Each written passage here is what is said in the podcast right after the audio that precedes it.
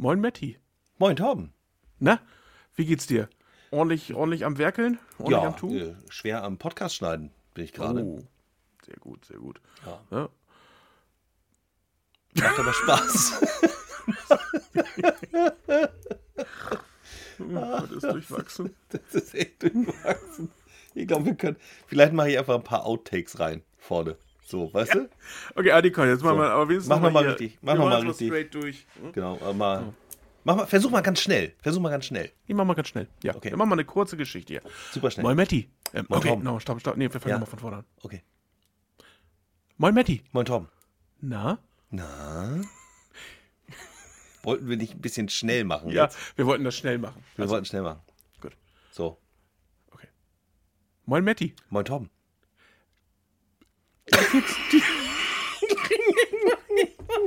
Äh, okay, nochmal. Okay, das ist nochmal an. So, jetzt. Moin Matti. Moin Torben. Du, sag mal, was ich dich schon immer mal fragen wollte. Ja. Du hast doch auch eins von diesen äh, hochmodernen elektronischen Kfzs. Ja, richtig. Habe ich. Ich habe so eins von diesen wunderbaren. Das erinnert mich daran, ich habe mir mal als Kind, wir gehen ja auf Weihnachten zu, ich habe mir mal als Kind so ein ferngesteuertes Auto gewünscht, weil ein Freund von mir das hatte. So eins, so, so, so ein funkferngesteuertes. Und dann haben meine Eltern mir ein ferngesteuertes Auto äh, gekauft, das war am Kabel dran. Da musste man sozusagen hinten das am, am Kabel und immer hinterherlaufen. Das war ätzend. Und stell dir mal vor, so hätte man diese Elektromobilität gemacht. Das wäre krass gewesen. Da hast du dein 500 Meter Kabel hinten auf der Rolle. Obwohl das mit der Reichweite wäre dann auch mal ein interessantes Thema, ne? Genau, kannst halt mehrfach zum Bäcker fahren. Äh, Genau, ich sag mal, äh, lokale Energiewende, dann äh, Regionalstrom. Regionalstrom, genau. Ne? Äh, beziehen Sie äh, von Ihrer eigenen äh, Stromsteckdose. Du hattest Jens Thomas von Charge Cloud zu Gast. Ja, Und ihr habt genau über dieses Thema, also nicht die Verlängerungsschnur, sondern äh, über das Thema Der hängt- Autos, Laden, Strom. genau. Da hängt ja quasi diese Verlängerungsschnur aus den Wolken bei Charge Cloud und genau darüber haben wir gesprochen, wie das geht, was die machen, warum die da überhaupt Geschäft wittern und wohin sich die ganze Geschichte entwickeln soll und wird. Und ich glaube, das war ein ganz ordentliches Gespräch. Ja, auf jeden Fall ein super spannendes Thema. Ne? Also auch äh, kleine Werbung noch für den SIT. Äh, dort wird das Thema auch noch irgendwo mit dabei sein. I hope so. Jetzt würde ich sagen, fangen wir erstmal an und hören uns mal deine neue Folge an. Nummer 2.10 sind wir schon. Ich gratuliere zur zehnten Folge. Ach, das ist aber schön. Das ist auch deine zehnte Folge, lieber Torben. Ja, ist, Ja. Ich, auch ich werde älter. Also, digitale Stadtwerke Podcast 2.10. Jens und Matti sagen Ready to Fly. E-Lade-Business aus der Autostromwolke. Viel Spaß.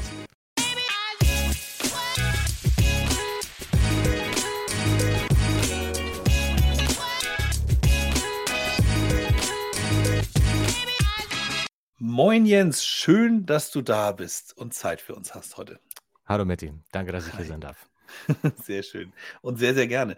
Äh, wir starten ähm, üblicherweise aber gleich mit einer persönlichen Frage, ähm, die schon ein bisschen ausufernder ist, nämlich wer bist du, wo kommst du her und warum machst du das, was du machst? Äh, vielleicht so der Reihe nach, wer bist du eigentlich? Ja, hallo, ähm, ich bin der Jens, äh, Jens Thomas. Ich muss mal dazu sagen, dass Thomas der Nachname ist, weil das oftmals zur Verwirrung führt. ähm, ich bin 39 Jahre alt, wohne in Berlin, äh, jetzt auch schon sehr lange, bin aber eigentlich kein Berliner, bin ursprünglich Sachse. Man hört es ab und zu bei bestimmten Wörtern, aber das sei es drum. Ich bin äh, Sales- und Marketingleiter bei der Charge Cloud jetzt seit über zwei Jahren. Ich war vorher bei Street Scooter, dem sehr ambitionierten, aber etwas unrühmlich zu Ende gegangenen E-Mobilitätsprojekt von DHL, Mhm. dort den internationalen Vertrieb geleitet und davor ähm, viele Jahre bei DHL in wechselnden Marketing- und Vertriebsfunktionen. Habe dort praktisch äh, Vertrieb von der Pike auf gelernt, ähm, habe auch bei der Post seinerzeit irgendwann das duale Studium gemacht. Ich glaube, ich war da sogar einer der ersten, die das überhaupt machen durften. Mhm. Und ähm, bin nach der, nach der langen Vertriebszeit bei der Post dann ähm, irgendwann über, weil die, äh, jetzt muss ich ein bisschen ausholen, wenn es dich interessiert. Ja, klar. Ähm, die Post hat ja seinerzeit, ich weiß nicht mehr, wann das war, 2015 oder 17 oder sowas, Street Scooter gekauft. Mhm. Ähm, mit dem Ziel, elektrische Last Mile Delivery Fahrzeuge anzubieten oder beziehungsweise erstmal für sich selber zu bauen, weil die eben zu den ganzen großen OEMs gegangen sind und haben gefragt, könnt ihr uns denn elektrische Fahrzeuge bauen? Die haben alle gesagt, nee, haben wir kein Interesse dran. Äh, kauft mal lieber unsere Sprinter und äh, Artverwandte.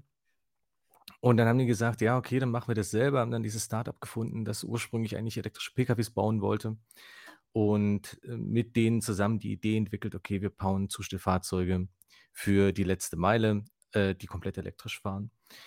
Und äh, wer sich noch daran erinnern kann, das hat relativ großes Medienecho geschlagen und es Mhm. hat daraufhin auch nicht lange gedauert, bis die ersten Anfragen aus dem Markt kamen. Ja, warum baut ihr die eigentlich nur für die Post?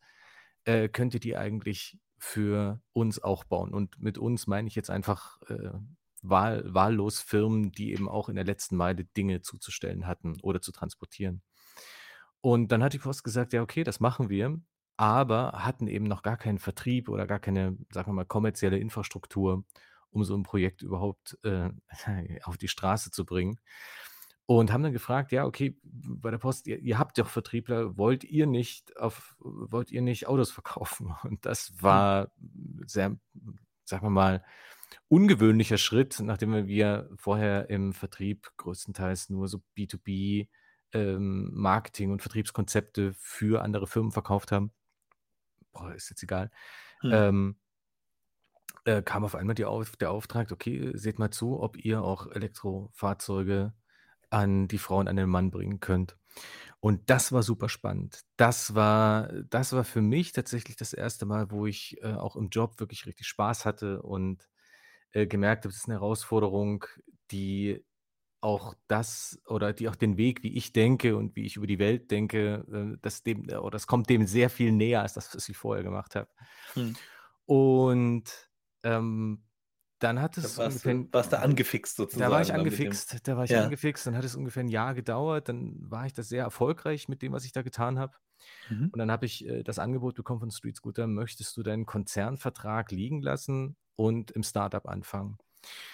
Und da habe ich sehr lange, na, nee, nicht lange. Ich habe ein bisschen mit mir gerungen, weil natürlich viel Sicherheit in so einem Konzernvertrag liegt. Aber ich dachte, nee, du bist ein einmal jung, geh dahin. Und dann habe ich in den anderthalb Jahren, rechtlich anderthalb Jahren, denen ich dort war, so viel gelernt wie die ganzen zehn Jahre vorher nicht. Also Hm. Startup, äh, ne, wir waren zwar schon relativ viel, das waren ein paar hundert Menschen, die da angestellt waren, aber äh, viele Dinge wurden dort zum ersten Mal gemacht und Hm. eben auch durch mich zum ersten Mal gemacht. Ähm, wie, wie verhandelt man Importeursverträge mit der Schweiz? Macht man Mhm. was, was dazu tun? Keine Ahnung. Niemand weiß das. Also fängst du an, dich da halt rein zu, fix, äh, zu, zu, zu fitzen. Ähm, was ist äh, CO2-Zertifikatehandel? Warum, warum spielt der eine Rolle? Wir sind doch Autohersteller. Was haben wir denn damit zu tun? Und so Sachen. Ja. Und eben dann äh, die Herausforderung, äh, internationales Händlernetz aufzubauen. Und das, wir waren aber einfach nicht ähm, schnell genug, äh, weil die Firma einfach zu viel Geld verbrannt hat. Und irgendwann hat DHL dann die Reißleine gezogen und gesagt, das funktioniert nicht mit dem Drittmarkt, wir stampfen das alles ein. Äh, m, behalten die Flotte, die wir haben und lassen auch noch die Bestellungen ba fertig bauen. Ja. Aber es wird halt kein Produkt mehr geben für den Markt. Und ich glaube, so wie ich es jetzt mitbekommen habe, ist die Firma auch verkauft worden an irgendein Konsortium namens Odin. Ich weiß nicht, da haben sie sich glaube ich, auch umbenannt. Ich habe ein bisschen den Hm. Faden verloren. Äh, was da auch immer jetzt mit der Firma passiert, weiß ich nicht. Ähm, ich hatte aber das Glück, dass ich tatsächlich genau in dem Moment, wo dann für mich die Reise bei Street Scooter vorbei war, habe ich das Angebot bekommen, äh, von der Charge Cloud dort den Vertrieb zu übernehmen. Und die Charge Cloud auf ihrer Reise in internationale Gefilde zu begleiten. Und da dachte ich, okay, Software habe ich auch noch nie so in dem Umfeld gemacht oder in dem Umfang. Ähm, warum denn nicht? Und Ja. dann habe ich das Team kennengelernt, war super angefixt, weil super nette, entspannte Menschen mit einem ähnlichen äh, Mindset, sagen wir es mal, nicht Weltverbesserer, sondern einfach rücksichtsvoll sich in der Welt zu bewegen. Ich glaube, das trifft es vielleicht ein bisschen besser. Hm. Und im Rahmen der Möglichkeiten jedes oder jeder Einzelnen etwas, etwas zur Verbesserung der Umwelt beizutragen. Und ich glaube, das zieht sich wie ein roter Faden durch fast oder durch alle Mitarbeitenden bei uns. Mhm. Äh, da habe ich mich sehr wohl gefühlt und äh, dann hieß es halt sofort gleich Vollgas, die Charge Cloud in andere Länder bringen. Und damit hat die Reise dann bei der Charge Cloud angefangen, die jetzt schon ja. äh, zweieinhalb Jahre fast dauert. Also bist du praktisch direkt mit äh, Pandemiebeginn zu Charge, äh, Charge Cloud gekommen. Ist das Exakt. So, äh, tatsächlich ähm, war das, da war gerade ein Monat dieser erste krasse Lockdown, wo wirklich, wo sich mhm. alle eingesperrt haben und man gar nicht so richtig wusste, ob man rausgehen darf. Ja. Und dann hatte ich ein Vorstellungsgespräch in Köln und ich habe noch nie äh, unter, ich glaube, ich habe vier, Stunden zehn von Berlin nach Köln gebraucht, weil einfach oh, ne. kein Mensch auf der Straße war am hellerlichten Tag.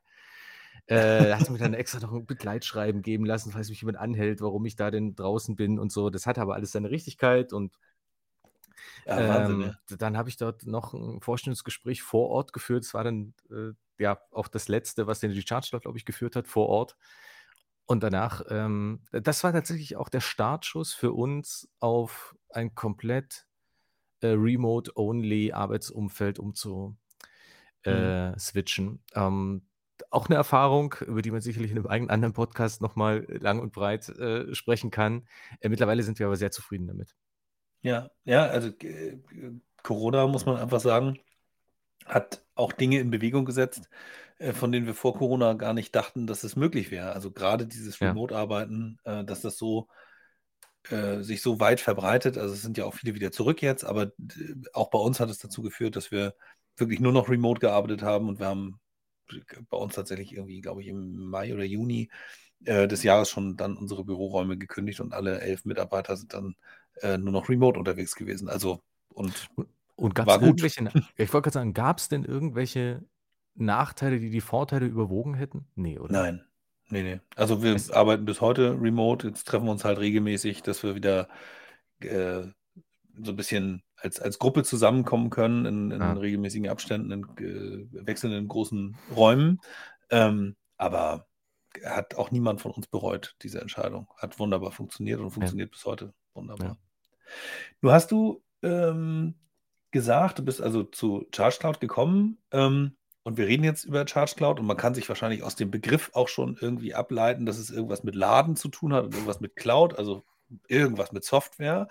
Ähm, was ist Charge Cloud?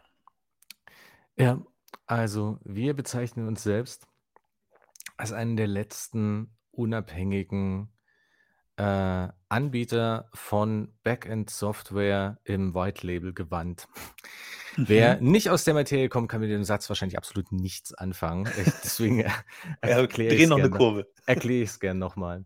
Ja. Ähm, wenn es darum geht, Ladeinfrastruktur zu betreiben. Und mit Betrieb meine ich, ähm, ich möchte halt sehen, was die Station so alles tut. Also ich Mhm. möchte die Verbräuche sehen, ich möchte wissen, welche Nutzer dort wie viel geladen haben. Ich möchte vielleicht Fehlermeldungen auslesen, etc.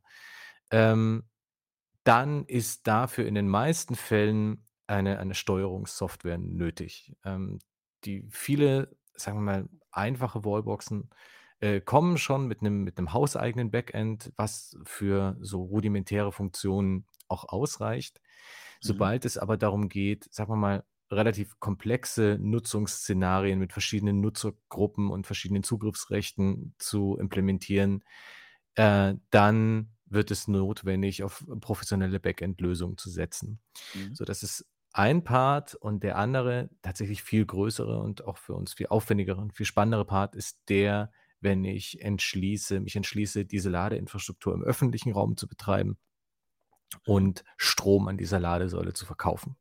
Also es ist halt nicht nur eine Wallbox, die irgendwo hängt und da kann äh, ein Mitarbeiter oder eine Mitarbeiterin äh, kostenfrei ähm, ihren Strom beziehen, sondern ich rede halt von einer AC, also einer, einer ähm, Wechselstrom oder eine DC, eine Gleichstromladesäule irgendwo äh, im öffentlichen Raum und dort kann ich mich mit meinem Vertragskonto anmelden und mhm. beziehe dort gegen Gebühr Strom. Und äh, jedes Mal oder oftmals, wenn so ein Stromgeschäft an so einer Säule stattfindet, dann ist es ein Kettengeschäft, bei mhm. dem der Ladestationsbetreiber Strom an einen Fahrstromanbieter verkauft und dieser Fahrstromanbieter wiederum verkauft den Strom an den Fahrenden. Und ja, und all Ja. diese, all diese, ähm, diese Geschäftsvorfälle praktisch im Hintergrund ähm, müssen technisch, buchhalterisch und ähm, zahlungstechnisch abgewickelt werden, möglichst automatisiert, damit das alles ah, in wenigen Sekunden passiert und Mhm. äh, dass alle ihre Dokumente dafür bekommen, die dafür notwendig sind. Also der äh, Fahrende sein, seine oder ihre Rechnung, ähm, als auch die Rechnungsstellung dann wiederum vom Ladestationsbetreibende zum Fahrstromanbieter. Egal, müssen wir jetzt nicht so weit ins Mhm. Detail gehen. Auf jeden Fall sehr komplexe Vorgänge Ja. mit sehr vielen ähm, Parteien, die da involviert sein können. Und wir sorgen dafür, dass das alles in äh, vollautomatisiert, in kurzer Zeit, zuverlässig und buchhalterisch und rechtssicher abläuft. Okay.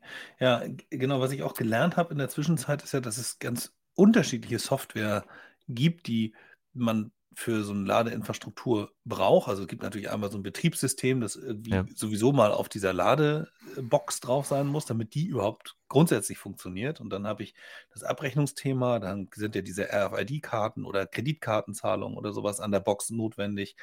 Ähm, personenbezogene Daten spielen eine Rolle, äh, weil ich ja wissen muss, wer hat da äh, Ja. getankt, gekauft und in welchem, ja, in welchem Verhältnis steht sozusagen der Tankende zum Stromlieferanten? Ähm, ist das jetzt irgendwie eine Flottenthematik oder ist das ein Privatkunde oder wie auch immer? Also das sind da schon etwas komplexere Zusammenhänge. Ähm, Vielleicht, vielleicht noch eine Ja. Ergänzung, eine Ergänzung, weil ich vorhin sagte, im White Label Gewand, wo sich Mhm. jetzt vielleicht einige fragen, was hat es eigentlich damit auf sich? Ähm, wir arbeiten so, dass alles, was Richtung Endkunde, also dem Fahrenden, der, der, der die dem Fahrenden zeigt, ähm, immer im Look and Feel unserer Kunden designt wird. Also der, der, der, derjenige, der laden möchte, bekommt halt auch eine App äh, an die Hand, Mhm. mit der Ladestation suchen kann. Und das sieht dann eben zum Beispiel aus wie von Stadtwerke Lübeck oder wer auch immer da unser Kunde ist. Mhm. Ähm, sämtliche Rechnungsdokumente sind dann im entsprechenden Stadtwerke-Look oder je nachdem, welcher Kunde sich eben dahinter verbirgt, Mhm. äh, sodass die Charge Cloud im Idealfall nirgendwo in der Öffentlichkeit auftaucht. Wir sind eigentlich kein, äh, das ist vielleicht wichtig zu betonen, wir sind kein Betreiber von Ladeinfrastruktur. Okay, alles klar. Das hat, aber das bedeutet letzten Endes, jetzt sind wir ja schon bei so einem Case, also wir sind hier im Digitale Stadtwerke Podcast, also wir haben die digitalen Stadtwerke im Fokus und Stadtwerke im Fokus, die alle vor der gleichen Herausforderung stehen, nämlich sich Stück für Stück neue Geschäftsmodelle auch ähm, zu erschließen und, und äh, zu bauen. Und ähm, das alte Geschäft wird nicht mehr so gut funktionieren in Zukunft. Ja. Ähm, und es ist, glaube ich, angeraten, sich eben halt auch mit Partnern zusammenzutun, die eben schon ziemlich gut wissen, was sie da, was sie da tun. Jetzt äh, sagtest du gerade, es gibt so eine App, die ihr zum Beispiel mitliefert. Wie sähe denn beispielsweise so ein, so ein Paket aus, das ihr in einem Stadtwerk hinstellt, damit möglichst schnell und ohne großes Riesenprojekt mit 250 Beteiligten und 300 Jahren Laufzeit irgendwie einfach so ein Geschäftsmodell an den Start rollen kann? Also wie, wie geht ihr da vor? Was macht ihr mit dem Stadtwerk? Mhm. Ähm, es gibt verschiedene Möglichkeiten aus Stadtwerke-Sicht, wie man die aktuelle äh, Krise nutzen kann, um Investitionen zu tätigen, die es in Zukunft vielleicht ein bisschen einfacher machen, mit solchen Krisen umzugehen, auf der einen Seite, und eben aktuell Maßnahmen zu ergreifen, um die Kundinnen und Kunden mit Produkten abzuholen, um der vielleicht gerade herrschenden, bisschen kopflosen Fluktuation entgegenzuwirken. Mhm. So, ersteres, ähm, da kann ich nur auch ähm, gebetsmühlenartig nur wiederholen, bitte bauen Sie, baut äh, öffentliche Ladeinfrastruktur. Es ist Mhm. nach wie vor zu wenig. Ich habe gerade noch mal in aktuelle Zahlen reingeschaut, ähm, wen es interessiert. Äh, gucken, ob ich es jetzt schnell finde. Ähm, wir hatten zum Beispiel von letztem Jahr auf dieses Jahr ähm, nicht mehr so einen krassen Anstieg bei den Zulassungszahlen von Elektroautos, aber immer noch so, äh, jetzt habe ich es gerade, sag mal, Mhm. locker, locker 25, 30 Prozent äh, Anstieg, während die öffentlichen Ladepunkte gerade mal so um knapp 20 Prozent angestiegen sind. Ähm, der Ausbau generell hat sich halt ein bisschen aufgrund der aktuellen Gesamtsituation verlangsamt, äh, weil es schwieriger geworden ist, zum einen die Hardware zu bekommen, zum anderen eben auch die, ähm das das entsprechende Fachpersonal, um um die Bauaufträge auch zu erledigen. Auf der Mhm. anderen Seite wird der Ausbau aber auch künstlich ausgebremst durch, äh, ellenlange Genehmigungsverfahren und und Bauanträge, die monatelang beim Amt liegen und nicht bearbeitet werden. So, das ist halt grad 'n schwieriges Umfeld. Gilt das gilt also auch für für die Ladeinfrastruktur? Also, man hört ja sonst Ja. auch gerne zurzeit, äh, dass es diese fürchterlich langen, äh, und zähen Genehmigungsprozesse bei der Erstellung von Windkrafträdern oder von von PV-Anlagen irgendwie gibt. Das ist ja das Gleiche. ist es Ja. ist also praktisch das Gleiche bei den bei der Ladeinfrastruktur, ja? Ja, ja, es ist Mhm. es ist sehr zäh, aber, Mhm. ähm, was man halt sich immer so 'n bisschen im Hinterkopf behalten muss, ich glaube, dass der Elektromobilitätsmarkt nur einmal, vielleicht zweimal verteilt wird. Es wird jetzt grade geht es darum, sich die besten Standorte zu sichern. Mhm. Ähm, deswegen sagte ich auch, es ist 'ne Investi Investition in die Zukunft. Es wird im Moment noch nicht, ähm, genug Autos geben, um die Verluste, die grade vielleicht, ähm, durch die Krise entstehen, 100% wieder aufzufangen. Mhm. Aber wer jetzt Ladeinfrastruktur an den Hotspots baut, wird später sehr, sehr dankbar dafür sein, dass er nicht zu spät anfängt und an den C, D, E und F-Standorten, Mhm. ähm, dort, äh, Stationen aufbauen zu müssen. Mhm. Weil die Kosten für die neuen Stat oder für das Hardware-Aufbauen, die werden ja tendenziell eher steigen. Das heißt, ähm, man baut dann später teure Säulen an Standorten, wo nicht so viel Fahrzeuge sind, anstatt jetzt die Investitionen zu tätigen, um dann halt in 4, 5 Jahren, äh, Ladesäulen zu betreiben, die praktisch permanent ausgelastet sind. Mhm. So, und was wir dann tun ist zum wir wir stellen im Prinzip für diesen Case, äh, das komplette Softwarepaket bereit, um Ladestationen technisch zu monitoren, also um die technisch betreiben zu können, alles all die Punkte, die Mhm. ich eingangs schon sagte, Ja. plus alle Abrechnungsszenarien, die im öffentlichen Raum, ähm, stattfinden können, inklusive, keine Ahnung, VIP äh, Kundengruppen wie der Bürgermeister, der wahrscheinlich dann umsonst laden möchte und so was. Also, das d kann man alles über die ChargeCloud machen. Mhm. Plus, und jetzt wird's dann halt 'n bisschen spannend, ähm, dass wir sagen, äh, wir helfen dir auch dein eigenes Fahrstromprodukt an den Markt zu bringen. Das heißt, Ah, okay. wir, ähm, geben wir designen dir die App für deine Fahrenden. Ähm, du kannst deine eigene RFID-Karte rausbringen und, ähm, mach's doch klug.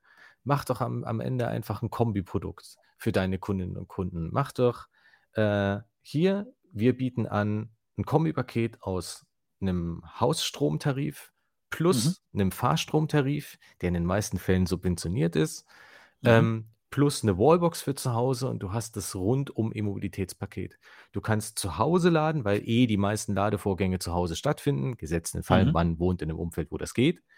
Ähm, plus du hast die Ladekarte, ähm wo du, äh, an den stadtwerkeigenen Ladestationen zum Stadtwerketarif plus an, äh, Ladesäulen außerhalb des Stadtwerkeumfelds laden kannst im sogenannten Roaming, also da, Mhm. wo eben dieses Kettengeschäft stattfindet.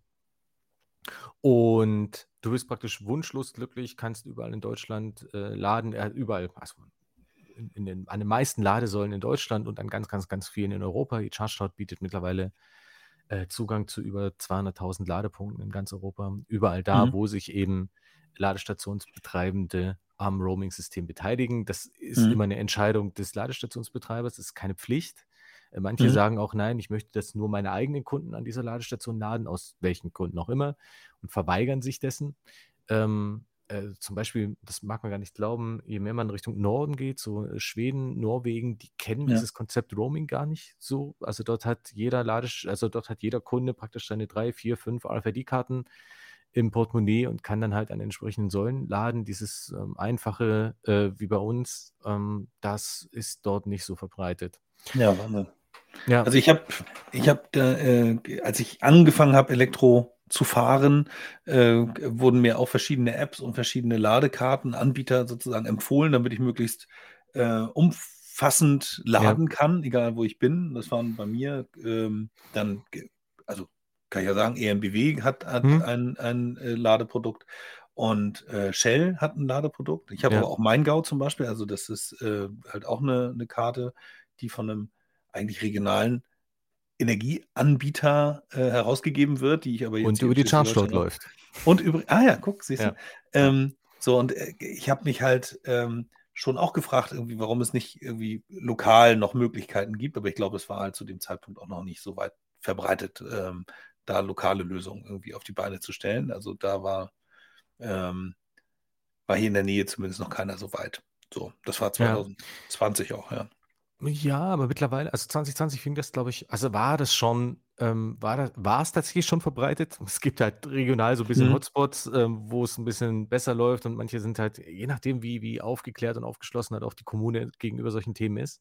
Ja. Ähm, äh, aber, was, soll ich jetzt sagen? Ach so, äh, dass es natürlich auch ein super Mittel zur Kundenbindung ist, um eben das komplette ähm, Mhm. Mobilitätspraktisch Paket anzubieten für Elektroautofahrende.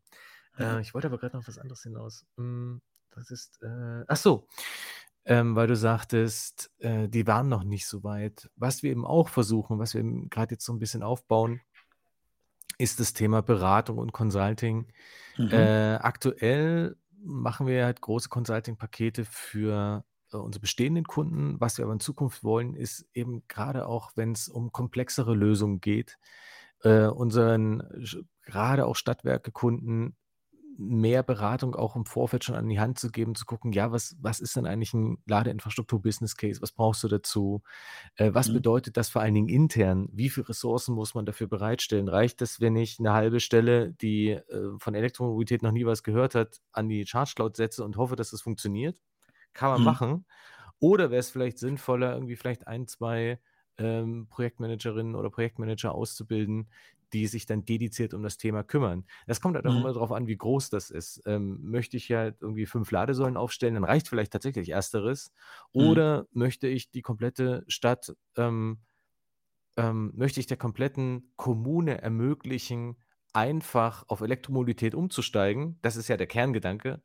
Mhm. Äh, dann baue ich wahrscheinlich auch ein paar mehr Säulen im entsprechenden Einzugsgebiet und ähm, möchte dann auch diese Ladeszenarien, von denen wir vorhin gesprochen haben, auch kompetent abgewickelt wissen. Und Mhm. das macht die Software zum großen Teil. Aber die Software macht natürlich auch nur das, was du ihr sagst.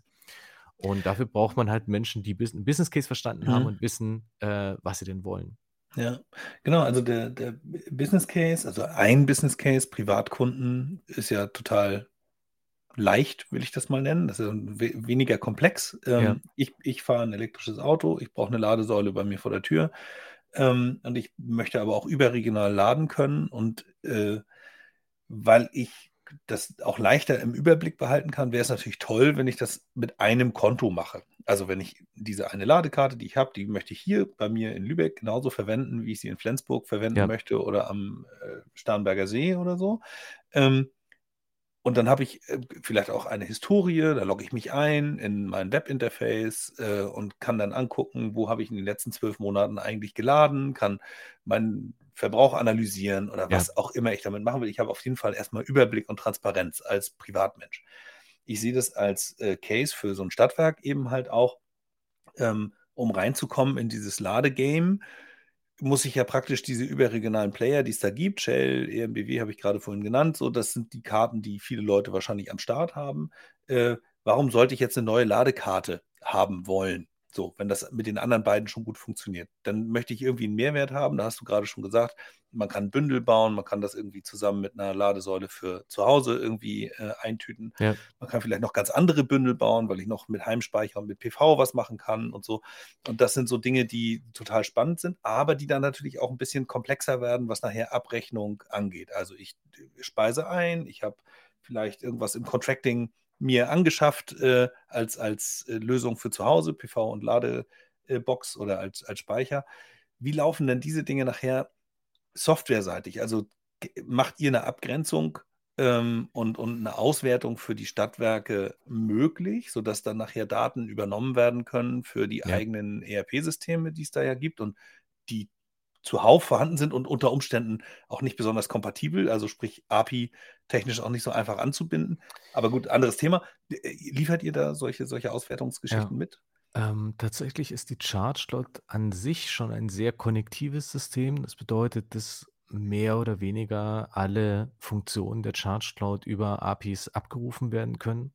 Mhm. Ähm, was wiederum bedeutet, und das machen wir doch gerade für größere äh, Energieversorger und Stadtwerke, dass wir die Daten, die wir aus den Ladevorgängen aggregieren, in einer wie auch immer gearteten, nicht oder aufbereiteten Form an bestehende ERP-Systeme pushen Mhm. oder ähm, also kann man auch sich ganz ganz, ganz komplizierte Konstrukte ausdenken, wo Vertragsdaten im ERP-System bei Stadtwerken generiert werden, weil sich der Kunde auf der Seite der Stadtwerke angemeldet hat, wird ein Vertrag Mhm. erzeugt, der Vertrag wird in die Charge Cloud gepusht, dann ähm, wird dort das Ladekonto praktisch angelegt. Jetzt kann der Kunde auch laden. Die Ladedaten fließen dann wieder zurück ins ERP. Die Rechnung wird vielleicht gar nicht in der Charge Cloud erzeugt, was eine Möglichkeit wäre, sondern Mhm. direkt im ERP des Stadtwerks. Andererseits kann es aber auch sein, dass wir die Abrechnung übernehmen und dann vielleicht nur Reports über die Abrechnung ans Stadtwerk schicken, gar nicht über eine API, sondern nur über Excel-Tabellen. Je nachdem, das kommt immer auf, auf die Es Größe auf und die- Komplexität an. Ich kenne kenn das, Ähm, die, die Infrastruktur auf ja. Seiten des Energieversorgers ist ja auch reichlich äh, unterschiedlich. Ähm, wir, also ich kenne das daher, dass wir ja eben unsere Datensilo-Auflöserei machen mit einem, mit Ja. einem äh, Integration Layer, der dann die Anbindung leichter Mhm. macht, der auch Anbindungen natürlich dann möglich macht, die man dann theoretisch mit einem RPA, also äh, Robot äh, mäßig gestalten kann, sodass man dann eben halt auch äh, ERP-Systeme befüllt kriegt, die vielleicht nicht über eine äh, API, die State of the Art ist, sozusagen verfügen, sodass ich dann auch irgendwelche äh, Excel-Daten da auch reinkriege. Also theoretisch eine Menge Möglichkeiten, aber ihr seid von eurer Seite aus API-driven, offen und habt diese unterschiedlichen Szenarien ähm, an Bord und schon vorgedacht und auch in wahrscheinlich nicht so wenigen Projekten auch schon Ja. umgesetzt. Ne? Ja, also wie ich schon sagte, die Projekte variieren da tatsächlich von äh, klein, wir müssen halt irgendwie über eine API einen Datensatz irgendwo hinschicken, bis zu, wir bauen selber eine Integration Layer. Das Projekt dauert ein Jahr und da sind halt Dutzende und Aberdutzende von Menschen involviert. Äh, Mhm. Beides machen wir. Ähm, du kannst dir selber sicherlich vorstellen, welches wir lieber machen. Mhm. Ähm, äh, Gerade in der Softwarebranche mag man ja eher Dinge mit wenig Menschen und viel Skalierbarkeit. Äh, Mhm. Trotzdem behalten wir uns aber immer vor, wenn, der, wenn das Projekt spannend ist und wir glauben, dass wir den Mehrwert auch bieten ähm, und sich auch, das muss man bei aller Betriebswirtschaftlichkeit natürlich immer sagen, der Mehrwert sich auch für uns erschließt, äh, dann Mhm. machen wir auch sehr, sehr große, sehr komplizierte Projekte. Ja, also nun habe ich persönlich auch die Erfahrung gemacht, dass Stadtwerke gerne auch mal etwas sich besonders bauen lassen wollen, weil die Meinung Mhm. vorherrscht, dass man sehr individuell ist. Da kann man jetzt lange drüber diskutieren, ob das tatsächlich so ist oder nicht. Ich äh, glaube, dass ein Gutteil von Wertschöpfung auch in Standardisierung liegt und dass man vielleicht einfach sagen kann, mindestens mal als MVP, also als Minimalprodukt, als Minimallösung, kann ich irgendwie mit einem Standard starten Ja, und, und schon mal anfangen, in eine Vermarktung zu gehen, ohne dass ich auch mein vermarktendes Team als Stadtwerk überfordere. Also wenn ich jetzt in der Lage wäre oder ich würde was geliefert bekommen von jemandem wie Jens, der mir Mhm. sagt, pass auf, folgendes Produkt, das stelle ich dir hin, das ist alles fertig beschrieben. Das ist im Grunde genommen, musst du nur noch sagen, will ich oder will ich nicht. Und dann habe ich, habe ich hier fast schon blaupausenartig die Schulung für den Vertrieb. Und wir können sofort losgehen und können dann Kleingewerbe akquirieren und können irgendwie an Privatkunden rangehen. Äh, nur hast du gerade vorhin eingangs schon gesagt, ihr seid dabei, etwas aufzubauen, was Consultants angeht. Ähm, denkt ihr sowas mit? Habt ihr sowas vielleicht schon in der Schublade, wo ihr sagen Hm. könnt, hey, from, from, from Signage to äh, Start hier, äh, Produktlaunch, vergehen hier vier Wochen und ihr seid richtig Ja. am Start? Ja, haben wir tatsächlich in der Schublade, ist noch nicht fertig. Aber Mhm. es wird demnächst eine fast rein digitale Journey geben, wo der Kunde oder die Kundin ähm, online bucht. Es gibt dann halt sofort Systemdemo auf eine sehr einfache Art und Weise. Es wird E-Learning-Module geben, die fertig beschreiben den Weg von äh, hier ist die Charge Cloud oh, bis zur ich habe meine Ladesäule öffentlich ähm, in der Abrechnung.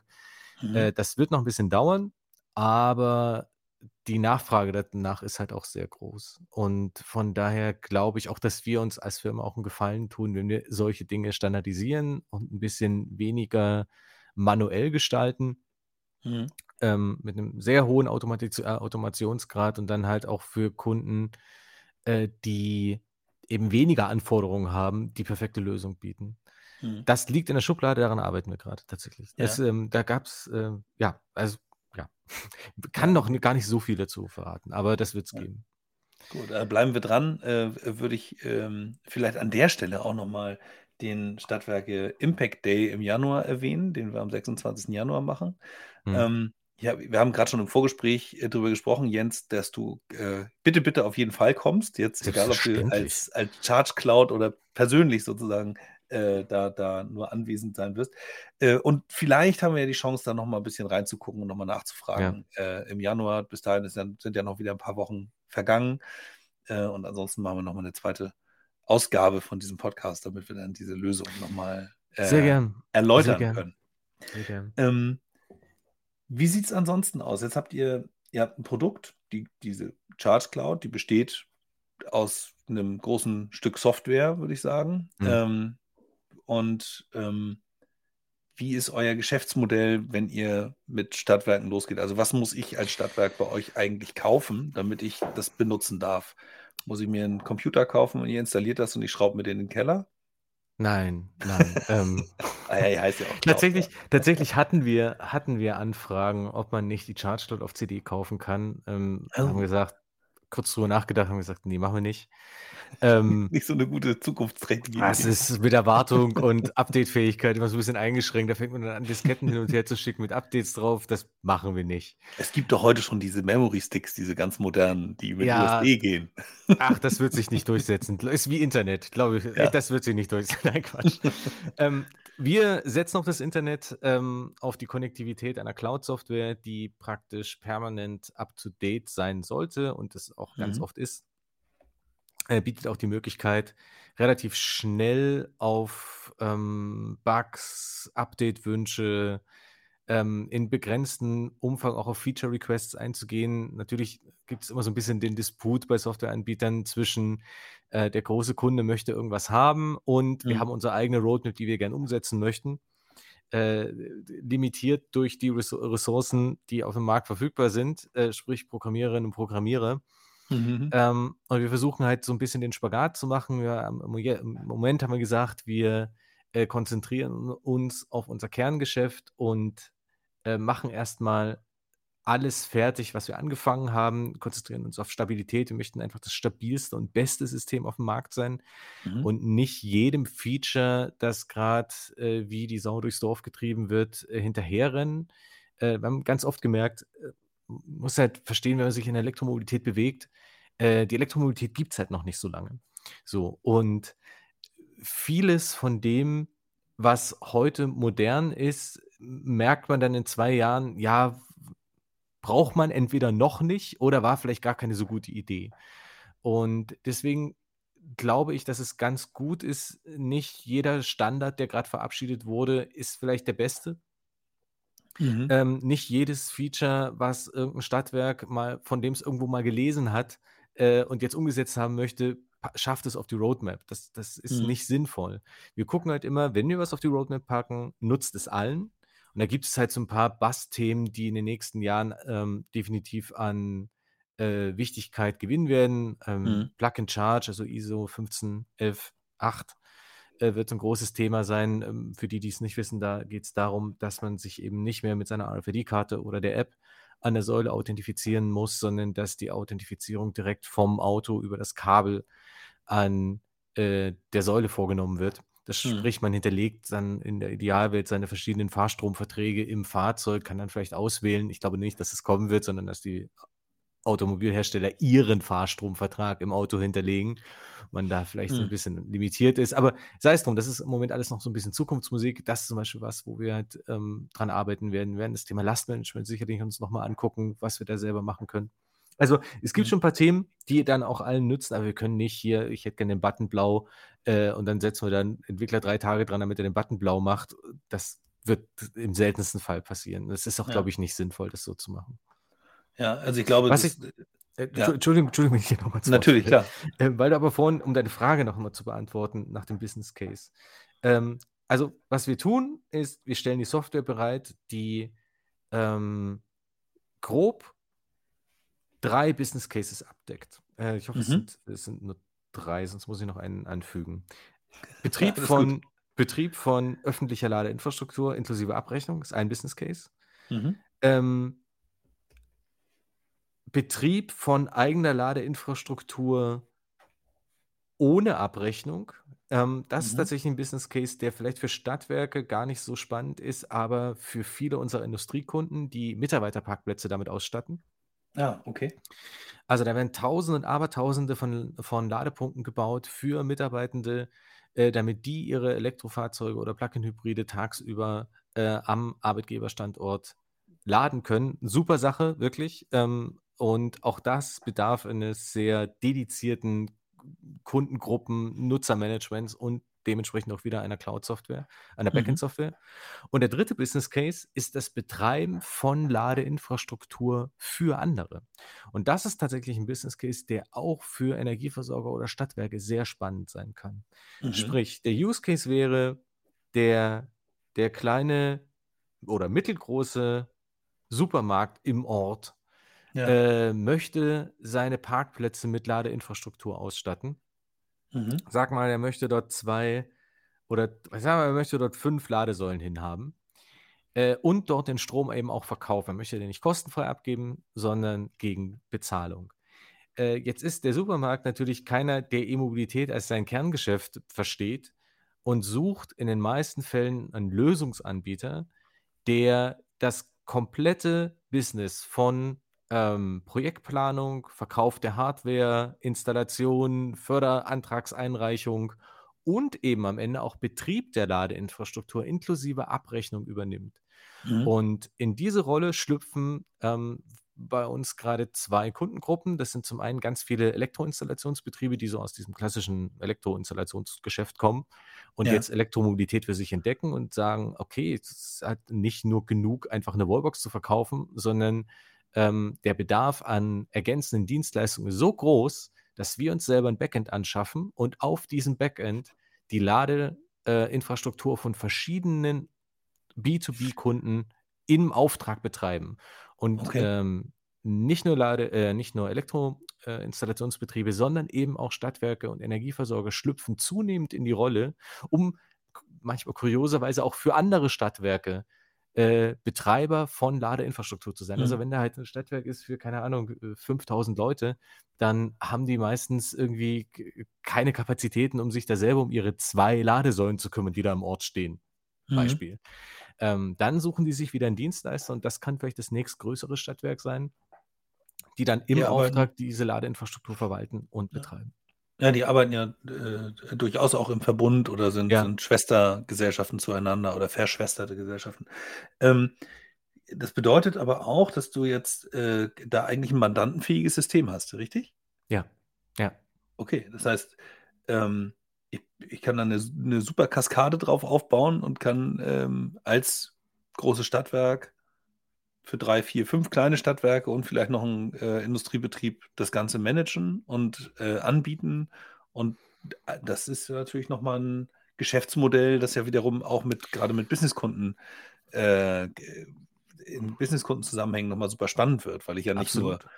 nicht nur das äh, betreibe, die Ladesäulen dann für die, sondern vielleicht auch noch ganz andere Installationen und ähm, ja, wir haben vorhin über PV, das ist immer so mein, mein Standardbeispiel. Jetzt habe ich da, weiß ich nicht, doch das große, das große Fahrradschleppdach oder die Parkplätze, die dann überdacht sind und da kommt dann PV drauf und da kommen Ja. dann Speicher rein und die Speicher kann ich äh, werktags nutzt die dann der Industriebetrieb äh, und an den Wochenenden oder zu Feiertagen äh, kommen diese Speicherkapazitäten äh, eben anderen in umliegenden, äh, den umliegenden ähm, Gewerbebetrieben oder, oder Privathaushalten zugute oder so. Hm? Ähm, super, super spannend. Ka aber Okay, ja. kaskadierendes Geschäftsmodell ist tatsächlich ein gutes Stichwort. Wir haben Ladeverbünde mit über 60 Stadtwerken, die auf, die Charge, auf der Charge dort laufen und da te- teilweise nur einem Mandanten. Von daher, Hm.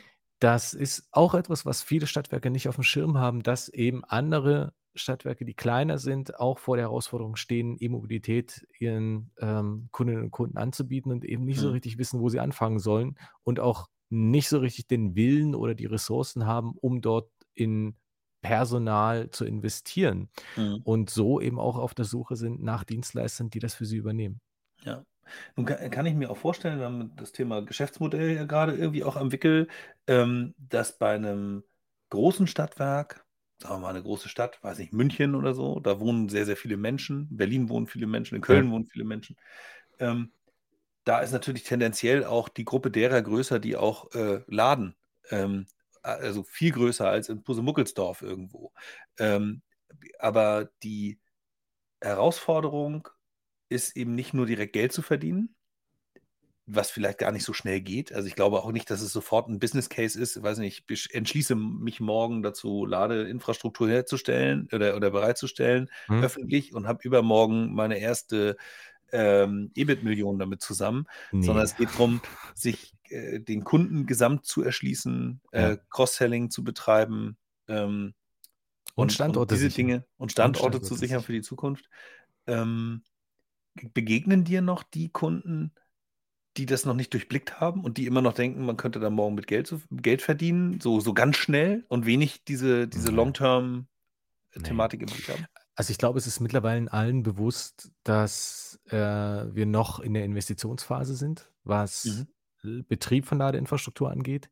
Ich glaube, es gab ein paar, die dachten, dass sie auf EMP-Seite, also auf Fahrstromanbieterseite, relativ zügig Geld verdienen können. Da gab es Mhm. dann so Kandidaten, die dann angefangen haben, so Flatrate-Modelle an den Markt zu bringen, um dann schnell festzustellen, dass das in der Komplexität nicht funktioniert. Mhm. Ähm, aber auch das ist mittlerweile, kommt nicht mehr so oft vor. Also ich habe in den letzten Monaten, Jahren nicht mehr so viele Beispiele gesehen, wo so ganz disruptive Fahrstromanbieter mit krassen Modellen an den Markt gegangen sind, um dort die schnelle Markt zu machen, um den schnellen Euro. Mhm. Äh, es herrscht, also Blauäugigkeit herrscht nicht vor, Blauäugigkeit nicht, aber nach wie vor großer Wissensdurst. Mhm. Und ich glaube, den, der Ansatz, den du fährst mit einem Podcast, äh, der zum einen dazu beiträgt, Wissen in Podcast-Form zu verteilen, auf der anderen Seite aber auch dazu führt, dass sich Menschen gleicher, äh, gleichen Mindsets und, äh, sagen wir mal, gleiche Unternehmensausrichtung zu vernetzen, ähm, Mhm. viel dazu beiträgt, um diese Wissen, um diesen Wissensstoß oder diese Wissenslücken auch zu füllen. Das ist Ja. auch ein Ansatz, den wir gern noch mehr verfolgen würden, äh, mangelt dann am Ende auch immer ein bisschen an Zeit und Ressourcen, äh, um, also fast alle unsere Kundinnen und Kunden sind auf der Suche nach Experten und nach Mhm. Menschen, die ihnen Fragen beantworten, die nirgendwo von öffentlicher Seite beantwortet werden. Was passiert mit Ladevorgängen im Ausland? Wie werden die denn versteuert? Was Mhm. passiert da mit der Umsatzsteuerkette bei äh, Heimladen? Wa- Was, was, auf was muss ich denn da achten? Mhm. Und das sind alles so Spezialthemen, mit denen wir als Softwareanbieter primär eigentlich gar nichts am Hut haben. Wir stellen halt Software her und Mhm. vertreiben diese. Nichtsdestotrotz hilft es uns aber, wenn unsere Kundinnen und Kunden wissen, wie man die einsetzt Mhm. und die Scheu davor verlieren, äh, sich in der Elektromobilität zu bewegen. Und deswegen möchten wir halt auch gern selbst äh, als Experten und Hilfesteller in Erscheinung treten, um diese, diese, wie ich schon sagte, diese Wissenslücken ähm, zu schließen und die Kunden auch dazu zu befähigen und zu ermutigen, den Schritt in die Elektromobilität zu wagen. Mehr Ja. als nur dem Bürgermeister irgendwo eine Wallbox an die Wand zu dengeln. Ja. Ja, also ich finde es äh, ein insgesamt unglaublich spannendes Thema, das sich, je mehr man sich damit beschäftigt, natürlich auch noch in der Tiefe ganz äh, interessant erweitert, weil ich ähm, jetzt feststelle, wir haben jetzt gerade darüber gesprochen, dass, wir, dass man sich jetzt Stellplätze, also äh, äh, ähm, Standorte, nicht Stellplätze, Standorte sichert und äh, auch guckt, dass man sich da vielleicht mit, mit Cross-Selling-Möglichkeiten ähm, auch Erlöse an anderer Stelle und die Verbindung mit anderen Dienstleistungen und, und, und Produkten irgendwie herstellt.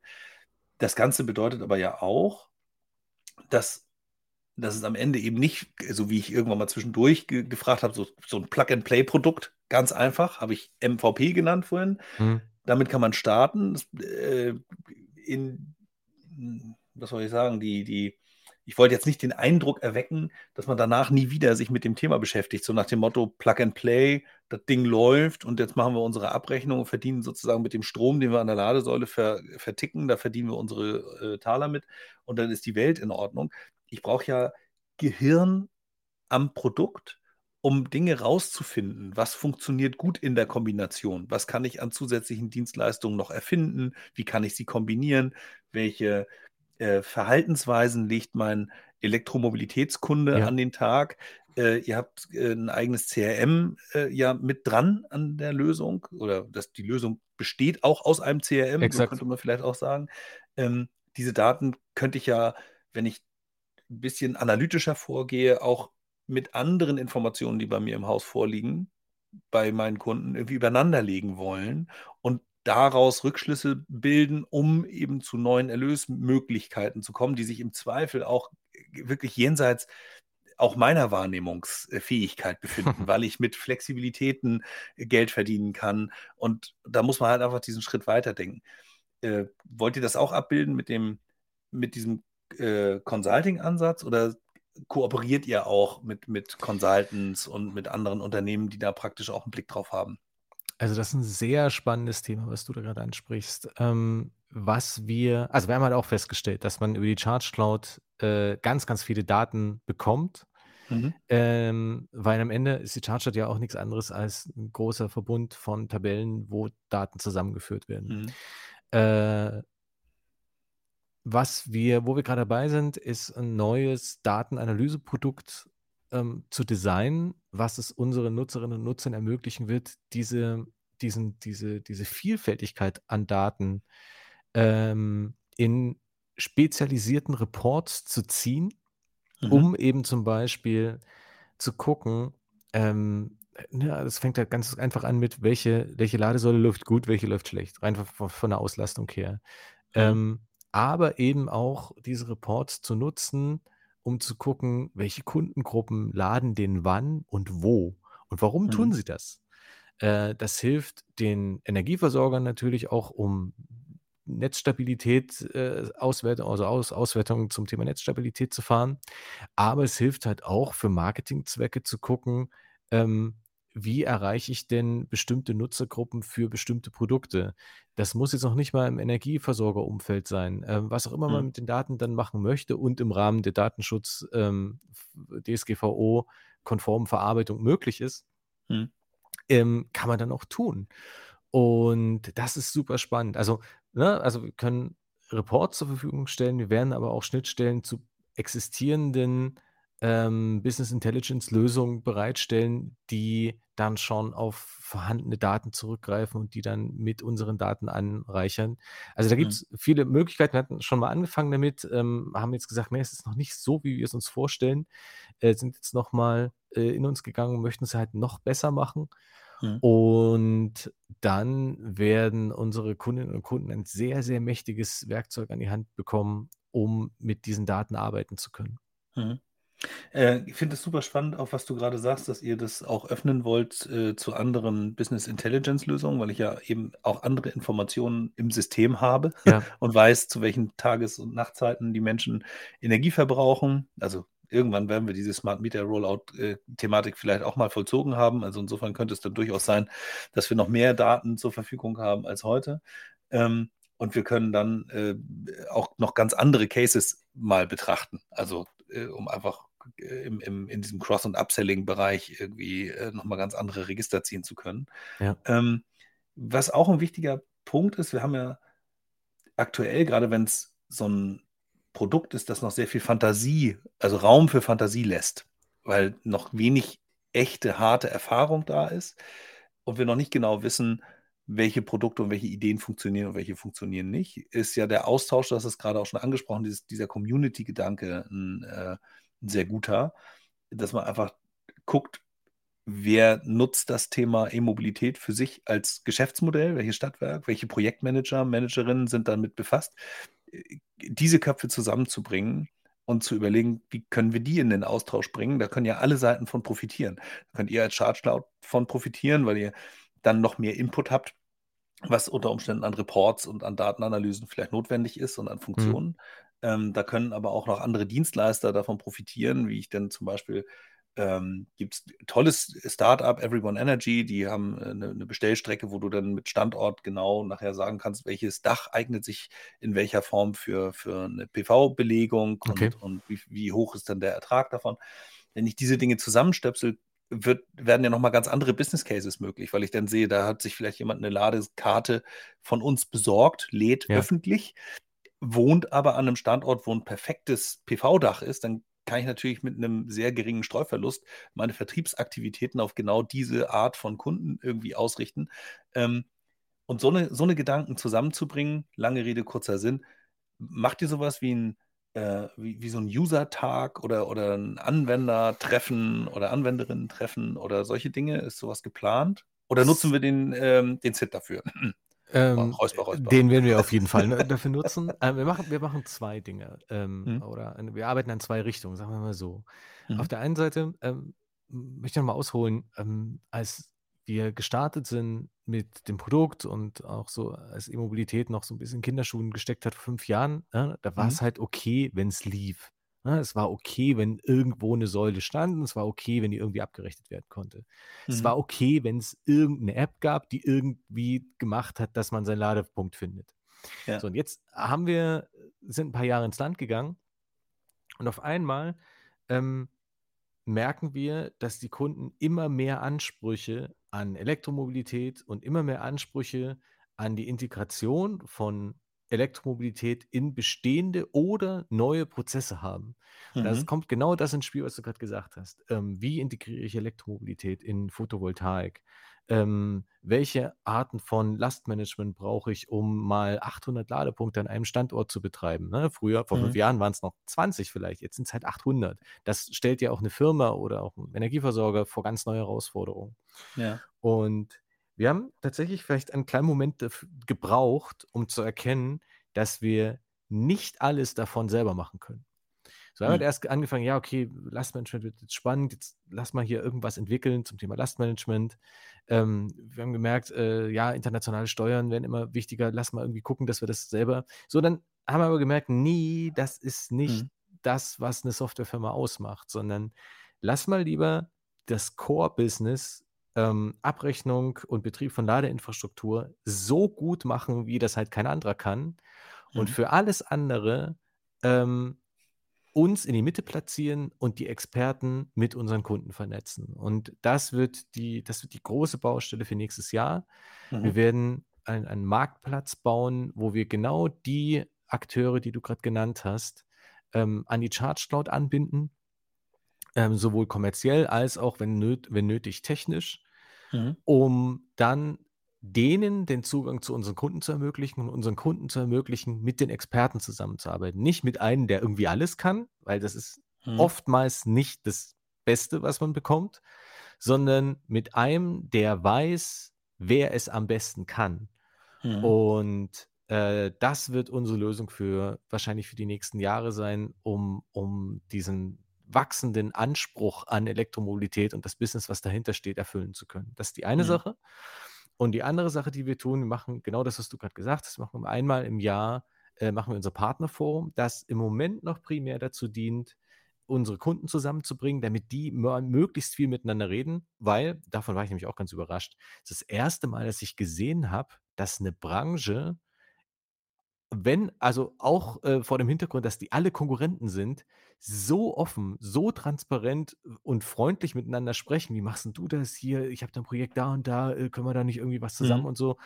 Ähm, wo in gestandenen Branchen sich die Leute gegenseitig ne, äh, nicht die, die Wurst auf, der, auf dem Brötchen gönnen, ist hier noch so ein großer Community-Vernetzungsgedanke vorhanden, der sicherlich auch nicht ewig anhalten wird. Da wollen wir ganz realistisch sein. Aber im Moment noch ist es super spannend und super angenehm, Leute zusammenzubringen, die im selben Feld arbeiten. Mhm. Und was wir da tun, ist eben auch immer externe einladen, die mal einen Gastvortrag halten zum Thema Lastmanagement, zum Thema App-Entwicklung oder was auch immer. Mhm. Ähm, vielleicht, ähm, das ist jetzt nur, das ist noch mit niemandem abgesprochen, mal wäre es auch mal eine Idee, äh, das gänzlich zu öffnen und zu sagen, wir machen wirklich eine Veranstaltung für alle, so als Branchentreff, wo wir eben Kunden, Interessenten und mögliche Partner und vielleicht sogar Branchenfremde, die aber zur Branche was beitragen können, mit einladen. Äh, das aber noch Zukunftsmusik. Im Moment ähm, laden wir erstmal nur, also betreiben wir diesen Austausch mit unseren Kunden. So Unternehmen wie PowerCloud, ich glaube sogar ePilot fängt damit an, ich bin mir gar nicht sicher gerade, aber auf jeden Fall weiß ich es von PowerCloud, dass da so eine Art App-Marktplatz ähm, entsteht oder entstanden ist. Hm. Und das Ganze ist natürlich einerseits spannend für Kooperationspartner, weil dort aus, auf Basis dieser, dieser, äh, dieses Ökosystems einfach neues, neue Geschäfte entstehen können, neue Kunden ähm, gewonnen werden können. Äh, auf der anderen Seite ist es für Kunden total spannend, weil man praktisch proof, sichere Verbindungen zu anderen Tools und, und Lösungen mit einkaufen kann, ohne dass man so sehr lange evaluieren muss, weil es einfach schon mal einmal gezeigt worden ist, dass die Dinge zusammenpassen und Ja. anstöpselbar sind. Ähm, solche Gedanken habt ihr auch. Ja, na klar. Also Ja. wir fangen, wir fangen das Marktplatzmodell jetzt erstmal an äh, auf kommerzieller Ebene, also wollen halt irgendwie uns als Vertragsvermittler positionieren. Mhm. Ähm, dann wäre der nächste Schritt zu gucken, technische Anbindungen zu machen an die Partner, w- wo es notwendig wird. Und in der finalen Ausbaustufe haben wir dann einen ähnlichen App Store, wie die PowerCloud hat. Mhm. Äh, es wäre jetzt auch vermessen zu sagen, dass wir nicht geguckt haben, äh, was die PowerCloud so macht. Äh, PowerCloud ist ja einer unserer Gesellschafter, von daher ist es naheliegend zu gucken, wie die das bauen. Mhm. Aber auch wenn man sich andere äh, Partner oder, oder Softwareanbieter anguckt, mit denen wir auch zusammenarbeiten, irgendwie macht Salesforce das, äh, die ja auch wirklich einen krass ausgefeilten App Store haben, ähm, wo man halt bestimmte Module direkt dann reinladen kann, um dort irgendwie Angebote zu schreiben, was auch immer. Ähm, ich glaube, bei, äh, bei Microsoft hat einen eigenen App Store und so weiter. Also, das Mhm. sind natürlich auch nochmal andere Kaliber, muss man auch sehen. Auch die Power Cloud ist nochmal ein anderes Kaliber als die Charge Cloud, ähm, was Größe und Ressourcen angeht. Das heißt, wir müssen halt auch mal gucken, dass wir uns nicht übernehmen. Wir wieder bei dem Beispiel von vorhin. Ähm, Roadmap und Ressourcen erstmal gucken, dass das System das Beste ist und dann nach und nach anfangen, die technischen Anführungszeichen Spielereien zu bauen, die äh, darüber hinausgehen. Ja. ja, aber das zeichnet ja ein erfolgreiches Unternehmen aus, dass man den Fokus wahrt und äh, dann eben First Ja. Things First, ne? also einfach sein eigenes Backlog priorisiert hat und guckt, was man als erstes, als zweites und als drittes macht. Aber auf jeden Fall spannend. Ich ähm, bin auch sehr, sehr gespannt, wie es bei euch weitergeht und würde sehr gern jetzt schon äh, den, den Anker schon mal platzieren, äh, dass wir eine, eine Fortsetzungsfolge machen in Staffel 3. Also wir sind ja jetzt gerade in Staffel 2 und in Staffel 3 und wir werden uns dann äh, am 26. Januar in Lübeck sehen. Und wenn, wenn wir bis dahin noch ein paar nette Ideen vielleicht für einen Beitrag haben, dann würde ich mich auch sehr freuen, wenn wir den zeigen können.